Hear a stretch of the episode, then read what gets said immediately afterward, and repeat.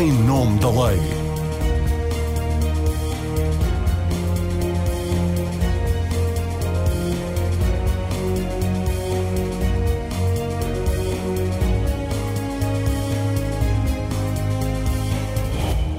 Olá, seja bem-vindo ao Em Nome da Lei. Os portugueses escolheram a estabilidade governativa e deram ao PS e a António Costa uma maioria absoluta. O primeiro-ministro já não precisará de negociar acordos permanentes ou pontuais com os outros partidos, terá a vida facilitada, mas também já não haverá desculpas para não fazer as reformas que o país precisa, até porque poderá fazê-lo com os bolsos cheios de dinheiro vindo de Bruxelas. Sem travões políticos quais são os riscos de a maioria absoluta degenerar num poder absoluto. Que margem de manobra dá a Constituição neste cenário os outros órgãos de soberania e, concretamente, ao Parlamento e ao Presidente da República? É o que vamos debater nesta edição do Em Nome da Lei com três constitucionalistas, Teresa Violante, Jorge Reis Novaes e Jorge Pereira da Silva. Eu sou a Marina Pimentel, agradeço a todas e a todos estarem hoje aqui, quer como ouvintes, quer como participantes, nesta primeira edição do Em Nome da Lei, a seguir às legislativas. António Costa prometeu diálogo e garantiu que a maioria absoluta não resvalará para o poder absoluto. Sabendo nós que as promessas não resistem à primeira rabanada de vento, Pergunto-lhes que risco existe de o PS deixar cair na tentação de tudo decidir sozinho, de distribuir os fundos da bazuca e os lugares da administração pública pelos correligionários e amigos e que risco também de protecionismo de determinados grupos económicos. Só para citar alguns dos perigos que podem vir a tornar-se uma realidade ao longo dos próximos quatro anos de legislatura. Teresa Violante, o que é que pensa sobre esta questão? Relativamente a esta questão muito concreta, é, é preciso desde lá, desde já, desmistificar a ideia de que as decisões, eh, especificamente em relação aos dinheiros europeus que vêm aí, não vão ser tomadas exclusivamente pelo governo português. Eh, nesta matéria, como em várias outras, mas especificamente nesta matéria, o executivo português vai estar condicionado por decisões que são tomadas por um outro executivo, neste caso o executivo europeu, e vai estar eh, sujeito a, a um instrumento de governação que se tornou muito eh, conhecido dos portugueses há uns anos, que é o instrumento da condicionalidade. Portanto, os dinheiros do, do, do plano de recuperação uh, vão estar uh, sujeitos a um instrumento de governação, ao semestre europeu, que agora finalmente uh, vai ter aquilo que se pode dizer, vai ter dentes. O semestre europeu nasceu em 2010 e é o principal instrumento que permite à Comissão Europeia intervir em áreas que não são áreas uh, europeizadas, são áreas uh, da competência dos Estados-membros, uhum. mas permite uh, à Comissão Europeia coordenar e ter uma palavra a dizer relativamente a matérias políticas sociais, económicas, laborais e, e, sociais. Portanto, a matérias que, são, que seriam, em princípio, matérias exclusivas dos Estados-membros. Portanto, está a dizer que, que o António Costa tem um guião do qual não poderá sair, a que está preso por causa do plano de recuperação e resiliência. O plano de recuperação e resiliência implica o desembolso de tranches anuais, duas tranches anuais, e esse desembolso uh, estará uh, vinculado à apreciação uh, também em, em dois momentos anuais distintos da implementação das reformas estruturais com as quais cada governo nacional se comprometeu. Uhum. E, portanto, isto significa que, relativamente aos, aos Estados-membros com os quais foram celebrados, aliás, todos os Estados-membros, com, com, todos os Estados-membros foram celebrados os planos de recuperação e resiliência. Agora, de facto, existem dois Estados-membros distintos. Existem aqueles que são beneficiários líquidos, e Portugal é, uh, segundo todos, to, todas as métricas que têm vindo a ser feitas, é o quarto principal beneficiário líquido do, dos fundos de recuperação e resiliência. Os principais beneficiários líquidos vão estar mais sujeitos a este poder de intervenção da Comissão, portanto, a este, este tipo de condicionalidades. O não cumprimento, a não implementação dessas reformas implicará a, não a sujeição de sanções, portanto, no, no, quadro tradicional do Pacto de Estabilidade estabilidade e crescimento, tínhamos a possibilidade de abertura de procedimentos por déficits excessivos que eventualmente podiam levar à aplicação de sanções, que era um mecanismo com muito, muito pouca eficácia e implicava a intervenção do Conselho. Neste momento, o semestre europeu é um instrumento que depende apenas de intervenção da Comissão Europeia, não está sujeito a sanções, mas tem um, uma função coercitiva muito poderosa relativamente aos Estados que são beneficiários líquidos, porque de facto, se eles não cumprirem as condições, depois não recebem o dinheiro. Nós conhecemos muito bem este mecanismo de governação, porque foi um mecanismo semelhante àquele que foi utilizado no quadro do programa da austeridade. E acha que a Comissão Europeia estará especialmente vigilante neste quadro de maioria absoluta ou, ou, ou isso é, é uma questão que é, que é indiferente para o Executivo Comunitário? Acho que o, o, contexto político é relevante se e na medida em que ele se revelar eh, menos eficaz eh, ao nível da implementação das reformas estruturais eh, que estão contidas no plano de recuperação. Mas não tem como revelar-se, porque tem toda a possibilidade de aprovar as reformas, só não as aprova se não quiser, não é? Não precisa de negociar acordos com nenhum partido, basta-lhe claro, a maioria tudo, absoluta. Tudo depende do, do, contexto político e da vontade política. Claro. E, portanto, o, o que interessa à Comissão Europeia é é a implementação dessas uh, reformas estruturais. O nosso plano, o plano português contém 37 reformas estruturais e, em grande medida, em larga medida, o programa do próximo governo, uh, que vai tomar posse no, no, nas próximas semanas, já está ali contido uh, uhum. nesse, nesse, nesse, nesse documento e já está ali aprovado. Muito Fora... bem, Teresa, é, é seguramente uma questão a que voltaremos numa próxima edição do Em Nome da Lei. Ficou claro de que forma é que a Comissão Europeia poderá condicionar a, a ação do, do, deste governo de maioria absoluta. Pergunta agora a Jorge Reis Novaes: quais são os riscos, na sua opinião, da maioria absoluta resvalar para um governo autocrático? A campanha eleitoral esse era um foi um tema muito discutido e muito dramatizado. Mas ultrapassado agora o período da campanha eleitoral, eu diria que é exatamente o inverso. É numa democracia, e nas nossas democracias, nas democracias da Europa Ocidental, por exemplo, aquilo que é anormal é a não existência de uma maioria absoluta. A existência de uma maioria absoluta é a situação normal, que permite ao governo executar o seu programa, governar e depois sujeitar-se à apreciação do eleitorado. O que é normal numa democracia de Estado de Direito é a instabilidade em que nós temos vivido por força da recorrência com que entre nós surgem os ditos governos minoritários. Mas, ó, doutor, é... de qualquer forma, essa normalidade com governos maioritários é com governos de coligação, não é com. Algumas vezes com governos de coligação, outras hum. vezes de um só partido.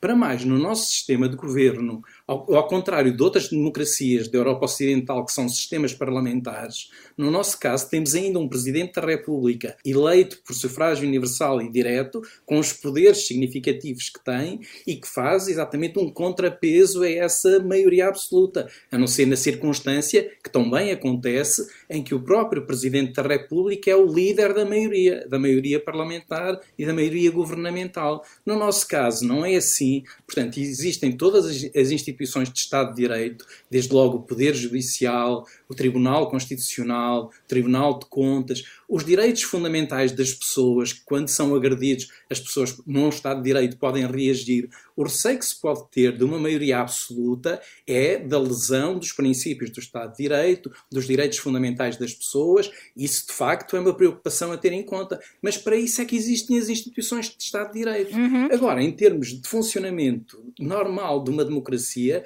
é uma situação perfeitamente no normal. A outra é que não é. Falar em confundir maioria absoluta com poder absoluto não tem nada a ver. Num Estado de Direito democrático não há poderes absolutos, não há um poder absoluto. Pelo contrário, há separação de poderes, há instituições, há uma Constituição que limita a maioria absoluta que está no poder. E daí a importância de existência de um Tribunal Constitucional e da possibilidade de se recorrer ao Tribunal Constitucional. Acha que o Tribunal Constitucional poderá ser chamado a um novo papel, a um papel mais, mais interventivo? uh, neste, neste contexto? Poder ser chamado, pode. Se vai ser chamado, já tenho as minhas dúvidas, por uma, pela, pela seguinte razão. Porque o nosso Presidente da República não gosta de ir para o Tribunal Constitucional. Pois. Isto é, demonstrou ao longo destes seis anos onde foi apenas duas vezes para o Tribunal Constitucional e, curiosamente, as duas em agosto, que é quando não está ninguém a olhar, que aquilo passa despercebido. No resto do tempo, por mais controversa que seja a lei aprovada na Assembleia da República, o, mais controversa em termos de constitucionalidade. Constitucionalidade, fez não 25 vetos políticos. políticos pois. Uh, exato. Oh. Em termos, por vezes surgem leis que levantam grandes dúvidas de constitucionalidade e aquilo que nós tivemos durante o primeiro mandato e o segundo é que o Presidente da República não pede fiscalização preventiva e depois o Tribunal Constitucional vem a declarar a inconstitucionalidade a pedido de outras entidades. Portanto, é verdade que numa situação de maioria absoluta seria muito importante a intervenção do Tribunal Constitucional. Se o Presidente da República o fizer, acho que está de acordo com a lógica do sistema. Tenho dúvidas que o Presidente da República o faça, a não ser que inverta aquilo que foi a sua prática nestes seis anos. E diga-me uma coisa, que sinais poderia dar António Costa de que não se fechará numa Torre de Marfim? O regresso dos debates quinzenais, que de resto já, já foi pedido por alguns dos partidos partidos que estiveram em audiência com o Presidente da República, esse regresso uh, dos debates quinzenais poderia ser um sinal positivo? Está tudo, está tudo em aberto. Hoje, hoje começámos a ouvir a discussão outra vez desse problema. Tinha havido essa alteração, haverá opiniões diferentes sobre isso, se é positivo ou não os debates de 15 em 15 dias, se isso não é exagerado. São questões em aberto que, obviamente, pode haver agora novas alterações. A presença do Primeiro-Ministro no Parlamento, digamos que reforça o diálogo, o diálogo democrático. Como dizia o líder, o líder do, e diz o líder do, do PSD, eh, pode resultar exatamente no inverso, pode resultar, digamos, numa, numa deturpação do, do Instituto, acho que é uma situação que é uma situação em, em aberto. Uhum. Mas a, acho que também essa questão do Primeiro-Ministro ter de dar provas quer dialogar também é uma preocupação meramente política. Mas foi ele que introduziu desde logo is, essa questão exato. quando pediu a maioria absoluta. Exato, e, e, introduziu também a outra questão de que com o Presidente da República nós não vamos. Quem é que pensa que vamos abusar? Mas isso era na discussão política da campanha eleitoral. Agora, numa situação de normalidade, a situação em que nós vamos entrar, que já tivemos algumas vezes, mas que vamos entrar, que é uma situação de maioria absoluta, é a situação, digamos que, normal numa, numa democracia representativa em que o governo tem a garantia de, durante os quatro anos, governar de acordo com o programa que sujeita à aprovação da, da Assembleia da República e, no fim dos quatro anos, é julgado por aquilo que fez. O Estado de Direito tem todas as instituições para não permitir que haja, digamos, a ultrapassagem dos, dos limites constitucionais previstos. É para isso que temos uma Constituição e que temos estas instituições, e no nosso caso é por isso que temos um sistema semipresidencialista, Exato. em que há um contraponto com a intervenção do Presidente da República. Jorge Pereira da Silva está assim tão otimista quanto o Jorge Reis Novaes sobre os riscos. Vamos ter pela terceira vez na história, não é, da nossa democracia, um governo de maioria absoluta. Só para relembrar, a primeira com Cavaco Silva em 1987, a segunda com José Sócrates em 2005. Que risco temos de um governo arrogante e autoritário, que na altura foi uma das críticas que foi feita, quer um, quer outro, dos governos de maioria absoluta? E eu acho, antes de mais, que é importante distinguir maiorias absolutas de maiorias absolutas monopartidárias, porque de facto as maiorias absolutas uh, de coligação têm mecanismos internos de maior limitação uh, do que estas maiorias absolutas monopartidárias, que aliás uh, foram duas de Cavaco Silva e, e, e, e, depois com José Sócrates e agora. Portanto, em rigor é a quarta, não é? Exatamente, é em rigor, em rigor é a quarta. Mas, de um modo geral, a identificação entre maioria absoluta e, poder absoluto é, é injusta é excessiva. Historicamente, esta questão do poder absoluto resolveu-se há muito tempo uh, com o princípio da separação de poderes, e sobretudo, da separação entre o poder legislativo, o poder executivo, o poder jurisdicional e, no nosso sistema constitucional, também vamos chamar-lhe o poder moderador do Presidente da República. E, portanto, nós não podemos dizer que o governo tem nas suas mãos a totalidade dos, uh, dos poderes, e há aqui vários elementos de moderação. Uh, na Assembleia da República, fala-se hoje muito do Presidente da República e do papel do Presidente da República, mas eu acho que, antes de mais, a oposição deve ser feita na Assembleia da República pelos partidos da oposição. E, e de facto, há muitos uh, e com uh, perfis e sensibilidades políticas muito, uh, muito diversas. Mas, além desta separação de poderes,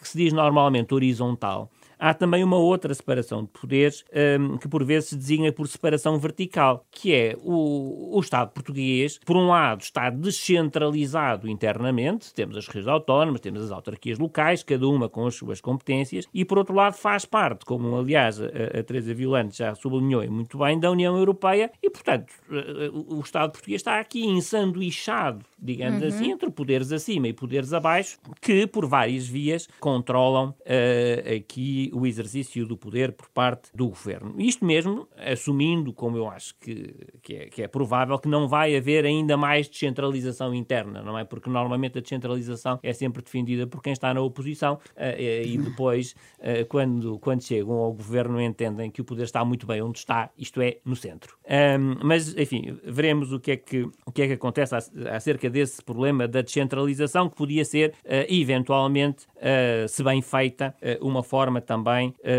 de moderar o exercício do poder por parte do, do, do, governo. O que é que me deixa inquieto neste, neste contexto? eu sei bem que há leis que só podem ser aprovadas por maioria de dois terços, que a revisão constitucional só pode ser aprovada por maioria de dois terços, que há autoridades administrativas independentes, que há ordens profissionais, que o Presidente da República tem poderes significativos, mas este governo, quer durante a pandemia, quer até antes uh, da pandemia, uh, em vários momentos teve uh, uhum. condutas que revelaram, para usar porventura um eufemismo, pouca sensibilidade à necessidade de respeitar a Constituição e os direitos fundamentais. Nós podemos elencar, enfim, situações absolutamente inadmissíveis, enfim, uma pessoa que foi morta no, no, no Serviço de Estrangeiros e Fronteiras, sendo que toda a gente sabia o que se passava no aeroporto de Lisboa, a Provedoria de Justiça já tinha denunciado, uh, e depois as coisas acontecem e ninguém é responsável. Tivemos, uh, enfim, situações uh, recentemente na Câmara Municipal de Lisboa, por um distinto militante do Partido Socialista, que porventura até pode ser recuperado agora para o governo, uma violação grosseira do, da, proteção da, da, proteção de dados. Um, tivemos restrições vastíssimas à liberdade de circulação fora do estado de emergência e os tribunais, por uma razão ou por outra, chegaram tarde ou chegaram muito lateralmente, digamos assim, ao controle destas violações dos eh, direitos fundamentais. Isso, devo dizer, uh, deixa-me deixa inquieto, uh, porque uh, eu gostava que, enfim, ao fim destes anos de democracia, todos os governos demonstrassem uma maior sensibilidade para esta necessidade de, respeitar escrupulosamente a Constituição e os direitos fundamentais. Parece que, enfim, a Constituição foi usada digamos assim, durante o período da Troika, quando se estavam a cortar regalias sociais, direitos sociais, eh, mas, mas depois eh, parece que perdeu relevância quando estavam em causa as liberdades individuais e as pessoas eram colocadas uhum. em confinamento sem que eh, tivesse sido sequer aprovada uma lei de emergência sanitária, ainda que o Presidente da República a tenha solicitado, ainda que a Provedora de Justiça a tenha solicitado, e, e verdade seja dita também, quero, quero aqui ser justo, e, e sem que a própria oposição uh, tivesse solicitado, claro. se tivesse, se tivesse uh, movido uh, uhum. para que essa lei fosse, fosse aprovada para legitimar as restrições às liberdades que eram necessárias para combater o, o gravíssimo problema de saúde pública que nós tivemos. É, eu agora propunha que analisássemos aqui que travões coloca a Constituição a um partido com a maioria absoluta dos lugares no Parlamento. De que forma poderá o Presidente da República e a oposição ser um travão a qualquer excesso de velocidade do governo.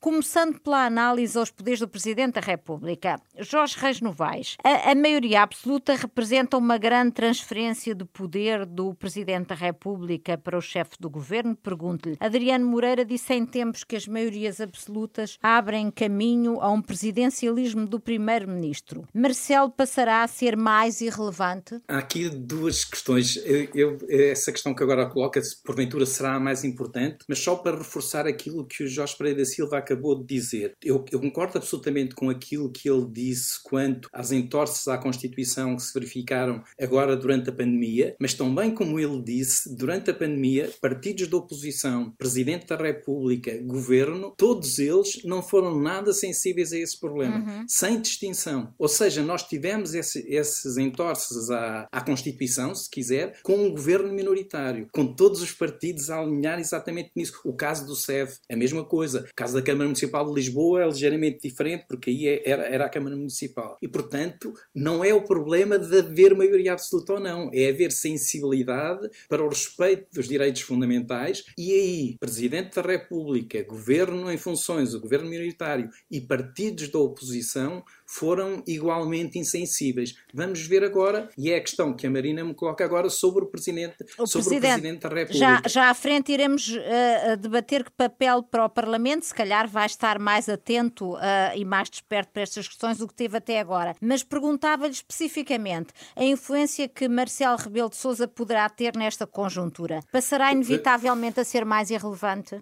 Vamos ver. Uh, num, num sistema como o nosso, quando há uma maioria absoluta de de um só partido, em teoria, em tese, o Presidente da República tem o seu poder enfraquecido. E tem o seu poder enfraquecido porque há alguns dos poderes mais importantes que ele tem que ficam diminuídos ou que ficam mesmo menorizados. Por exemplo, o Presidente da República perdeu a margem de intervenção que tinha no, na nomeação e na demissão do governo. Por exemplo, agora, se não tivesse havido maioria absoluta, estaria toda a gente concentrada naquilo que o Presidente está a pensar o que é que vai fazer, quem vai nomear, e esse, essa margem perdeu completamente qualquer sentido. Portanto, o Presidente perde eh, margem no poder de nomeação e demissão, perde margem no poder de veto, e no poder de veto, tanto relativamente à Assembleia da República, onde há uma maioria absoluta que pode confirmar eventuais vetos, mas sobretudo relativamente ao Governo, porque, é, porque até aqui, mesmo quando não se sabe, o Presidente da República opõe-se muitas vezes a diplomas do Governo, e esse veto, digamos, essa oposição, como tem um caráter definitivo, obriga o governo a ceder. No caso de uma maioria absoluta, não é assim, porque mesmo quando o presidente veta relativamente a diplomas do governo, o governo pode apresentar a iniciativa daquele decreto na Assembleia como proposta de lei e nessa altura, com a maioria que tem, no fundo, entre aspas, obriga o presidente, obriga o presidente a promulgar. Também,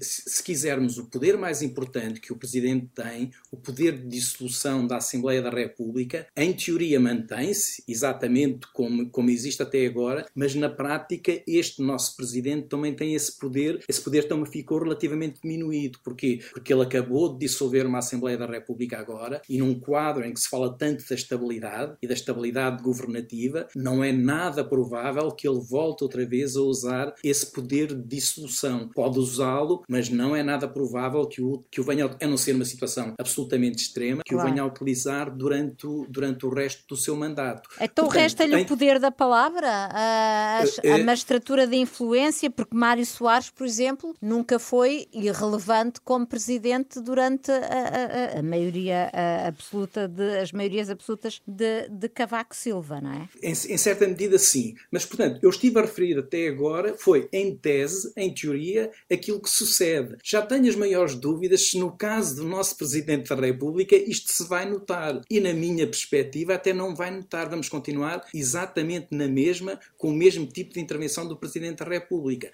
Ou seja, o que é fundamental é que o Presidente da República mantenha equidistância relativamente aos vários protagonistas políticos. E se ele, de certa maneira, fê-lo durante este tempo, desde que é Presidente da República, e com certeza vai continuar a fazê-lo. Podemos dizer, ele, ele tem novas responsabilidades agora, e tem novas responsabilidades no controle da atuação do governo, e vai sofrer até pressão das oposições, da opinião pública, para uma, uma maior intervenção nesse domínio. Mas, de certa forma, isso é feito, como a, maioria, como a Marina dizia, através através daquela, daquela intervenção política do dia a dia, da palavra, das iniciativas autónomas que ele desenvolve, que era exatamente aquilo que ele vinha fazendo. Por exemplo, ele, relativamente ao Tribunal Constitucional, ele tinha o poder de ir para o Tribunal Constitucional e nunca, e nunca foi, nunca ia. E isso provavelmente vai continuar na mesma, embora não devesse ser assim. Mas, aos Reis Novaes, o, Presidente tem transmitido sempre a, a imagem de que está a dar a mão ao governo. Numa situação de maioria absoluta, ainda por cima com um governo que é de uma cor diferente da, da família política do Presidente da República, ele terá o mesmo, manterá o mesmo, mesmo perfil? Uh, em meu entender, de facto, a questão que a Marina agora coloca é importantíssima. Ou seja, na lógica do nosso sistema, o nosso sistema aponta para que, relativamente a governos minoritários, o presidente seja mais cuidadoso, porque uma intervenção, o, o governo já é um governo fraco. Se o presidente perturba, então a instabilidade ainda é muito maior, o enfraquecimento do governo muito maior. No caso de governos absolutos, o presidente não tem de ter essa preocupação. Isto é, uhum. é, tem, tem, aliás, de ter porventura a preocupação contrária, é de equilibrar o exercício dos poderes entre um governo com maioria absoluta e os, e os outros intervenientes políticos. E, portanto, de, desse ponto de vista, o Presidente da República deveria agora ter, assumir novas responsabilidades. Mas isso era o que ele já fazia. Aquele tipo de intervenção, se quisermos, aquele poder da palavra, eh, se quisermos, entre aspas, não quero ser ofensivo, mas o Presidente comentador, que ele sempre foi, durante este tempo, isso, isso vai manter-se e, porventura, vai acentuar-se. E tem peso, tem peso uhum. político. O Presidente da República, muitas vezes, com um governo minoritário,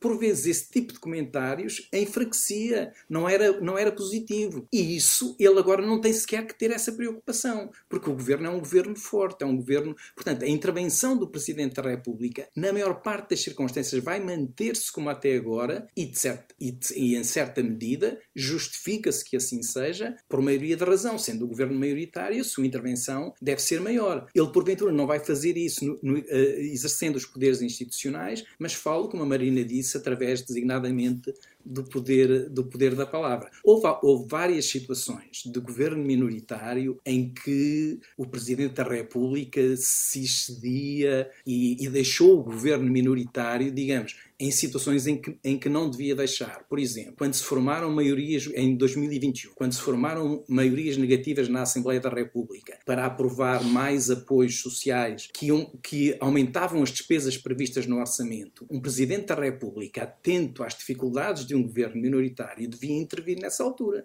Devia, no mínimo, pedir a intervenção do Tribunal Constitucional, em, em sede preventiva. O Presidente da República não o fez. O Presidente da República deu a mão à, à, às maiorias negativa, à maioria negativa na Assembleia da República, com argumentos mirabolantes que não, que não, fazem, que não fazem qualquer sentido, deixou o governo em dificuldades, o governo pediu a intervenção do Tribunal Constitucional, o Tribunal Constitucional disse que de facto era inconstitucional, porque não devia dizer outra coisa, mas aí temos um exemplo de uma situação em que o governo devia, em que o presidente devia estar ao lado do governo minoritário e não esteve. E não esteve. Agora, agora uhum. o presidente não tem de ter essas preocupações porque o governo é maioritário. Portanto, agora o presidente tem aqui que equilibrar no outro sentido. Tem que ser, no fundo, um contraponto, também no exercício da sua intervenção normal. E por isso eu dizia, porventura, aquele papel que ele gosta muito de presidente comentador vai-se vai continuar, vai se acentuar. Por vezes pode acontecer que o, que o primeiro-ministro já não tenha tanta paciência para ter que ouvir e calar,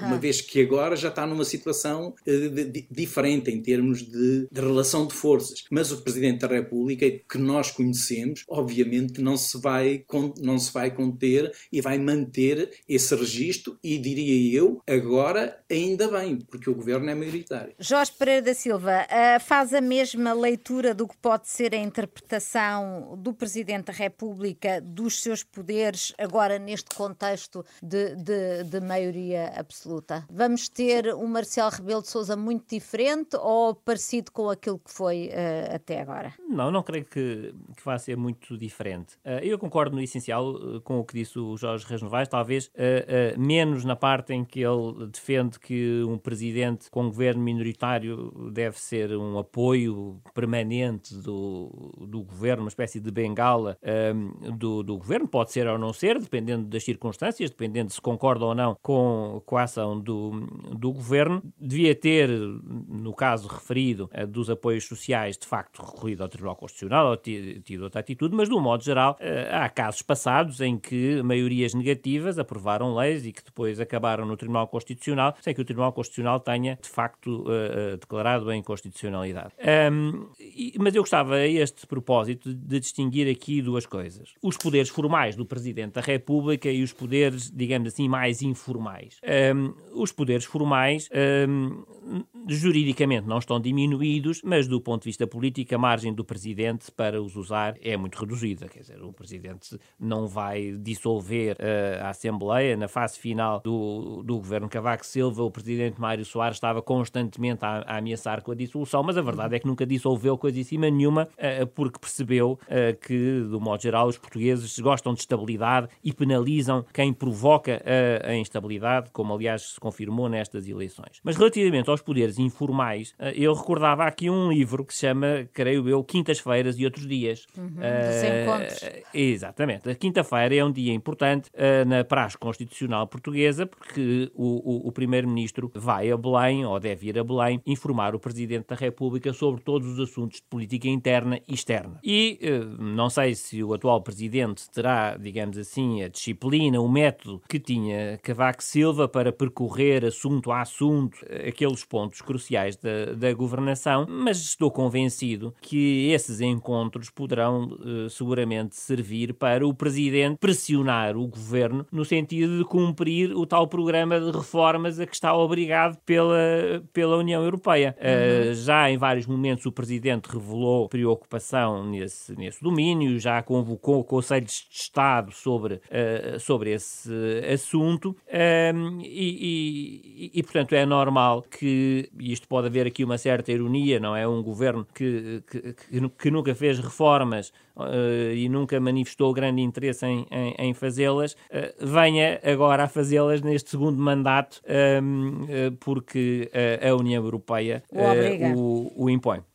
Uh, Teresa, Teresa Violante, o, o, próprio António Costa, uh, quando durante a campanha pediu a maioria absoluta, disse que o Presidente lá estará para garantir que o Governo não vai mais longe do que deveria. Alguém acredita, perguntava António Costa, como Presidente, como Marcelo, uma maioria do PS poderia passar uh, da linha? Eu, eu gostava de, de, fazer aqui um, um wrap-up de várias coisas que já foram aqui ditas e transmitir que este tema uh, me suscita preocupação, mas me suscita preocupação não apenas neste contexto de maioria absoluta, mas de facto eu já tinha aqui algumas preocupações que eu tenho hoje, já as tinha no contexto do governo anterior e por razões uh, que já foram aqui referidas.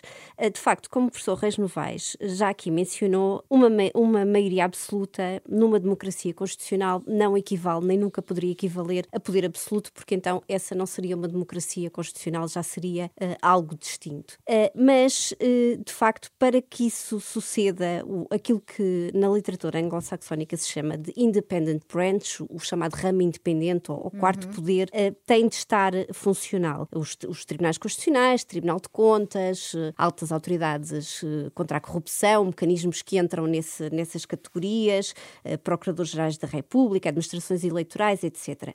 E quando olhamos para as instituições em Portugal que se enquadram nestes, nestes este tal ramo independente e, e, quando olhamos para, para os últimos anos, vemos ali alguns problemas de funcionamento. Uh, Mas que têm que ver com, com, com falta de uh, orçamento? Por exemplo, no caso problemas... do Tribunal Constitucional, o Tribunal Constitucional só não atua oficiosamente, atua hum. apenas quando é suscitado para poder intervir.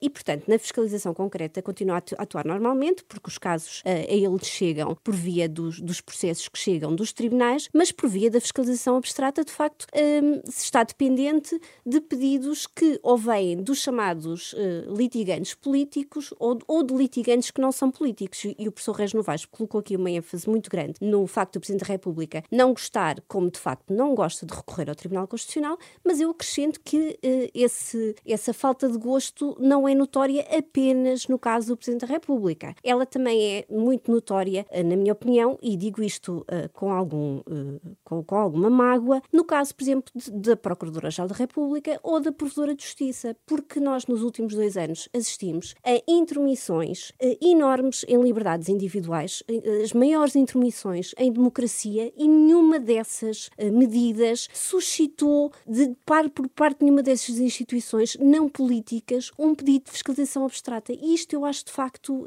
absolutamente inédito. E o Tribunal Constitucional Português é, no, quadro dos, dos, do, do direito comparado, aqueles que tem uh, os dos modelos mais generosos uh, relativamente às instituições que a ele podem recorrer. Por exemplo, na Alemanha não temos, não vemos instituições deste tipo com poder de recorrer ao Tribunal Constitucional na fiscalização abstrata e, portanto, nem sequer poderíamos fazer paralelismos desse género. E, portanto, por via desta falta de pedidos de fiscalização abstrata, o Tribunal Constitucional não tem atuado e não uhum. tem podido exercer essa sua função de garante e de, fiscaliza e de fiscalizador e de escrutínio do exercício do poder público. Tribunal de Contas, uh, por via da necessidade de se uh, fazerem despesas de modo muito rápido e muito célere para acudir à pandemia, foram flexibilizadas e afrouxadas muitas regras de despesa pública. Isto também é uma preocupação que nós devemos ter, porque, tanto quanto sei, essas regras não têm sido repostas. E é, portanto, também uh, uma nota que, sobretudo, ou ainda mais agora, neste quadro de maioria absoluta e a transparência e integridade, tem chamado muita atenção para esta questão, que nos deve também suscitar a atenção. Já falei aqui da Procuradora-Geral da República, que de facto também não suscitou nenhum pedido de fiscalização da constitucionalidade. Se nós lermos o parecer que foi uh, emitido pelo Conselho Consultivo, uh, que é um órgão de, de, de, da Procuradoria-Geral da República, vemos ali nas entrelinhas muitas dúvidas de constitucionalidade relativamente a medidas da pandemia. Não se percebe porque é que ainda não houve uh, nenhuma atuação nesta parte. o Mecanismo Nacional contra a Corrupção, que foi aprovado agora no, no, no pacote no de luta pacote contra a corrupção, Constituição uhum. não abrange órgãos de soberania. Portanto, mais uma, mais uma lacuna neste, nestas possibilidades de fiscalização. E, portanto, uh, apesar de sim, nós vivemos numa democracia constitucional, temos um sistema de checks and balances, não vale a pena uh, uh, sermos uh, líricos aqui. Eles podiam estar a funcionar de forma muito melhor na prática e mesmo na teoria o desenho institucional dos mesmos podia ser muito mais robusto para nos dar uma democracia de qualidade. Uhum. e esta mas, reflexão... Mas, Teresa, com, é, é uma reflexão importantíssima, não, não é isso, mas com este contexto que temos, com a realidade que temos, como é que o Presidente pode uh, interpretar os seus poderes de forma a que o sistema de checks and balances de facto uh, funcione faça um governo maioritário? Eu acho que o Presidente, levando a sério as suas funções, terá que eh, imprimir alguma mudança nas, no, no, seu modo de atuar até aqui. Na minha opinião, um dos aspectos em que essa mudança se poderá vir a sentir é no recurso eh, à, à, fiscalização, no recurso ao Tribunal Constitucional. Eh, por outro lado, eh, acredito que o fará também por via daquilo que o professor Jorge Pereira da Silva já aqui falou, dos, dos poderes informais. Uhum. Portanto, com mecanismos do género presidências abertas. Com Mário Soares fez. Exatamente, marcando o debate público Uh, e, Aquilo que ele dizia, uma forma inteligente e crítica de ajudar, de ajudar o governo. Portanto, marcando o debate público e obrigando o, o governo a ir atrás da agenda. E, e nesse caso, o, o, o, professor Marcelo Rebelo de Souza, tal como o presidente Mário Soares, goza do, do, de um grande mediatismo e de grande simpatia junto do grande público e da imprensa. E, portanto, isso são uh, fatores positivos que jogam a seu favor. E, portanto, eu acredito que vamos ver algumas mudanças uh, na postura presidencial para a frente e acho que isso é, isso é bom para o funcionamento do sistema, do, do sistema democrático. Muito bem, eu queria que víssemos agora o papel do Parlamento, sobretudo o seu papel de órgão de fiscalização do governo. Poderemos ter uma oposição forte ou é impossível com o Chega como terceira força política e a ala esquerda a recusar qualquer entendimento com o partido de André Ventura. Jorge Pereira da Silva, comece por si e uh, penso que ainda quer fazer um comentário adicional uh, àquilo que podem ser os poderes poderes do Presidente da República uhum. neste contexto de maioria não, absoluta? Não propriamente os poderes do Presidente da República, mas sublinhar este aspecto uh, importantíssimo que a Teresa trouxe aqui para, uh, para o debate das tais entidades independentes, onde de facto há fatores de preocupação, quer dizer, o Conselho de Finanças Públicas, uh, que foi aparentemente marginalizado da sua função, a CRESAP, que tinha por, por função também, enfim, introduzir transparência na contratação de altos funcionários públicos e que tem sido sido, uh, digamos assim, ultrapassada por, por nomeações uh, provisórias que depois geram currículo para as pessoas ocuparem os lugares uh, onde já estão. o Banco de Portugal, onde nós vimos o, o, Ministro das Finanças transitar diretamente para Presidente do Banco de Portugal e, portanto, e deixando o seu Secretário de Estado como, como Ministro das Finanças. Entidade de contas dos partidos políticos sem meios para verdadeiramente fazer esse, esse trabalho. A Comissão Nacional de Proteção de Dados uh, que aliás recentemente teve uma decisão importantíssima na, na, na condenação da Câmara Municipal de Lisboa uh, por causa desse escândalo absoluto de, de transmissão de dados de, de, cidadãos estrangeiros relativamente à, àqueles contra quem eles estavam a manifestar, uhum. uh, mas, mas que têm um estatuto completamente diferente uh, das entidades reguladoras dos setores uh, económicos. E também tem uma imensa falta de meios, não é? Tem uma imensa, falta, uma imensa falta de meios. Um, vimos também uh, uma, uma ministra transitar para uma entidade independente, aqui que não tem propriamente função de proteção de direitos fundamentais, como a Comissão Nacional de Proteção de Dados. E as entidades uh, reguladoras independentes, Jorge, vale a pena lembrar que têm estado sujeitas a permanentes cativações das suas verbas sim, uh, e, portanto, quase impedidas de funcionar, ou pelo menos a funcionar a 100%. É, eu, eu acho que de facto este, este ramo devia merecer mais atenção, se calhar dos constitucionalistas, do, dos administrativistas, mas, sobretudo, uh, ele representa uma enorme mais-valia para a qualidade da democracia uh, e, e, e nós acabamos por por ver estas preocupações, se calhar mais em instituições da sociedade civil, como, uh, uh, como a, uh, enfim, a transparência, o próprio, a própria ideia de combate à corrupção muitas vezes vem mais de fora do que propriamente do, de dentro do, do Estado. E aliás, não creio que o resultado desta última desta última legislatura em matéria de, de, medidas de combate à corrupção não deixa de ser largamente decepcionante. Oh, oh Jorge, mas temos temos muito pouco tempo e eu ainda queria que víssemos aqui que mudanças e que papel para, para o, o Parlamento, para os partidos da oposição, neste contexto de, de maioria absoluta que temos e com, pela primeira vez, com o, o partido de extrema-direita com um grupo, com um grupo parlamentar. Bom, quando terminaram os debates quinzenais, eu, eu enfim, não consegui perceber porque é que o PSD uh, tinha uh, proposto o fim dos debates quinzenais, mas disseram, uh, e isso fez algum sentido, que, no, que, que, nesse, que no partido se entendia que isso dava muito protagonismo ao, ao, ao líder do Chega. Uh, mas na altura o Chega tinha um deputado, agora creio que tem 11, não sei se portanto se a estratégia terá sido adequada.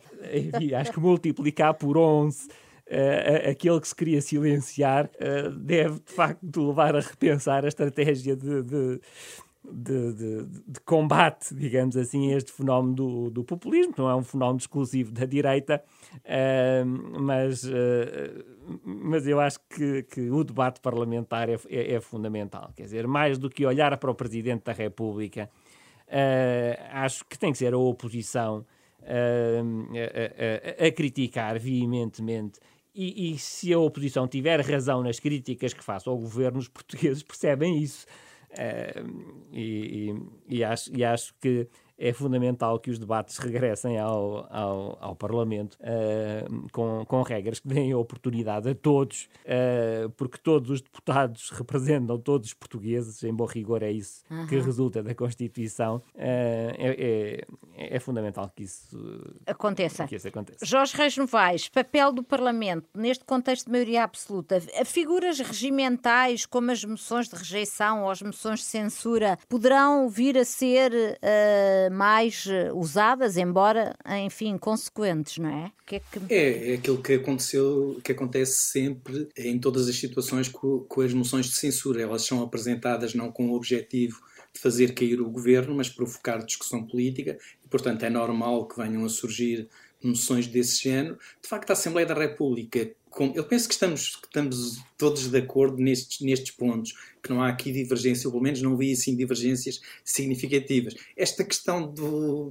este argumento de não haver debates quinzenais por causa do Chega, foi, sinceramente foi a primeira vez que o ouvi. Nunca tinha ouvido essa justificação, mas é óbvio que os debates são a vida parlamentar, como são as comissões de inquérito, e essas funcionaram e por vezes funcionam com papel, com papel muito ativo, as perguntas ao governo. Portanto, há todo esse conjunto de instrumentos parlamentares que, que podem ser aproveitados. O Jorge Pereira da Silva falou há pouco numa questão, e a Teresa Violante também já tinha aludido, esta questão das entidades independentes, que de facto têm a maior importância num, num, Estado, num Estado de Direito. E, por exemplo, aqui seria de pensar na, na possibilidade de o Presidente da República ser chamado também à nomeação, pelo menos uhum. alguns dos presidentes destas entidades. Isso pressupunha uma revisão constitucional. Uh, mas Para também... que não pode ser feita só pelo PS, teria que contar com os votos do, do PSD, não é? Exigiria... Mas, mas, o P, mas o PSD até tomou a iniciativa de fazer uma revisão constitucional agora no termo, no termo desta legislatura. Em que propunha portanto... o reforço dos, do Presidente da República sim, na, nas sim, nomeações. Na, é, é, exa, exatamente. Mas agora, porventura, a revisão constitucional tem, tem melhores condições, uhum. porque quando, quando o Partido Socialista estava em coligação com ou, ou, ou desenvolvia acordos com o Partido Comunista e com o Bloco de Esquerda, digamos que aí havia alguma sensibilidade relativamente ao tema da revisão constitucional.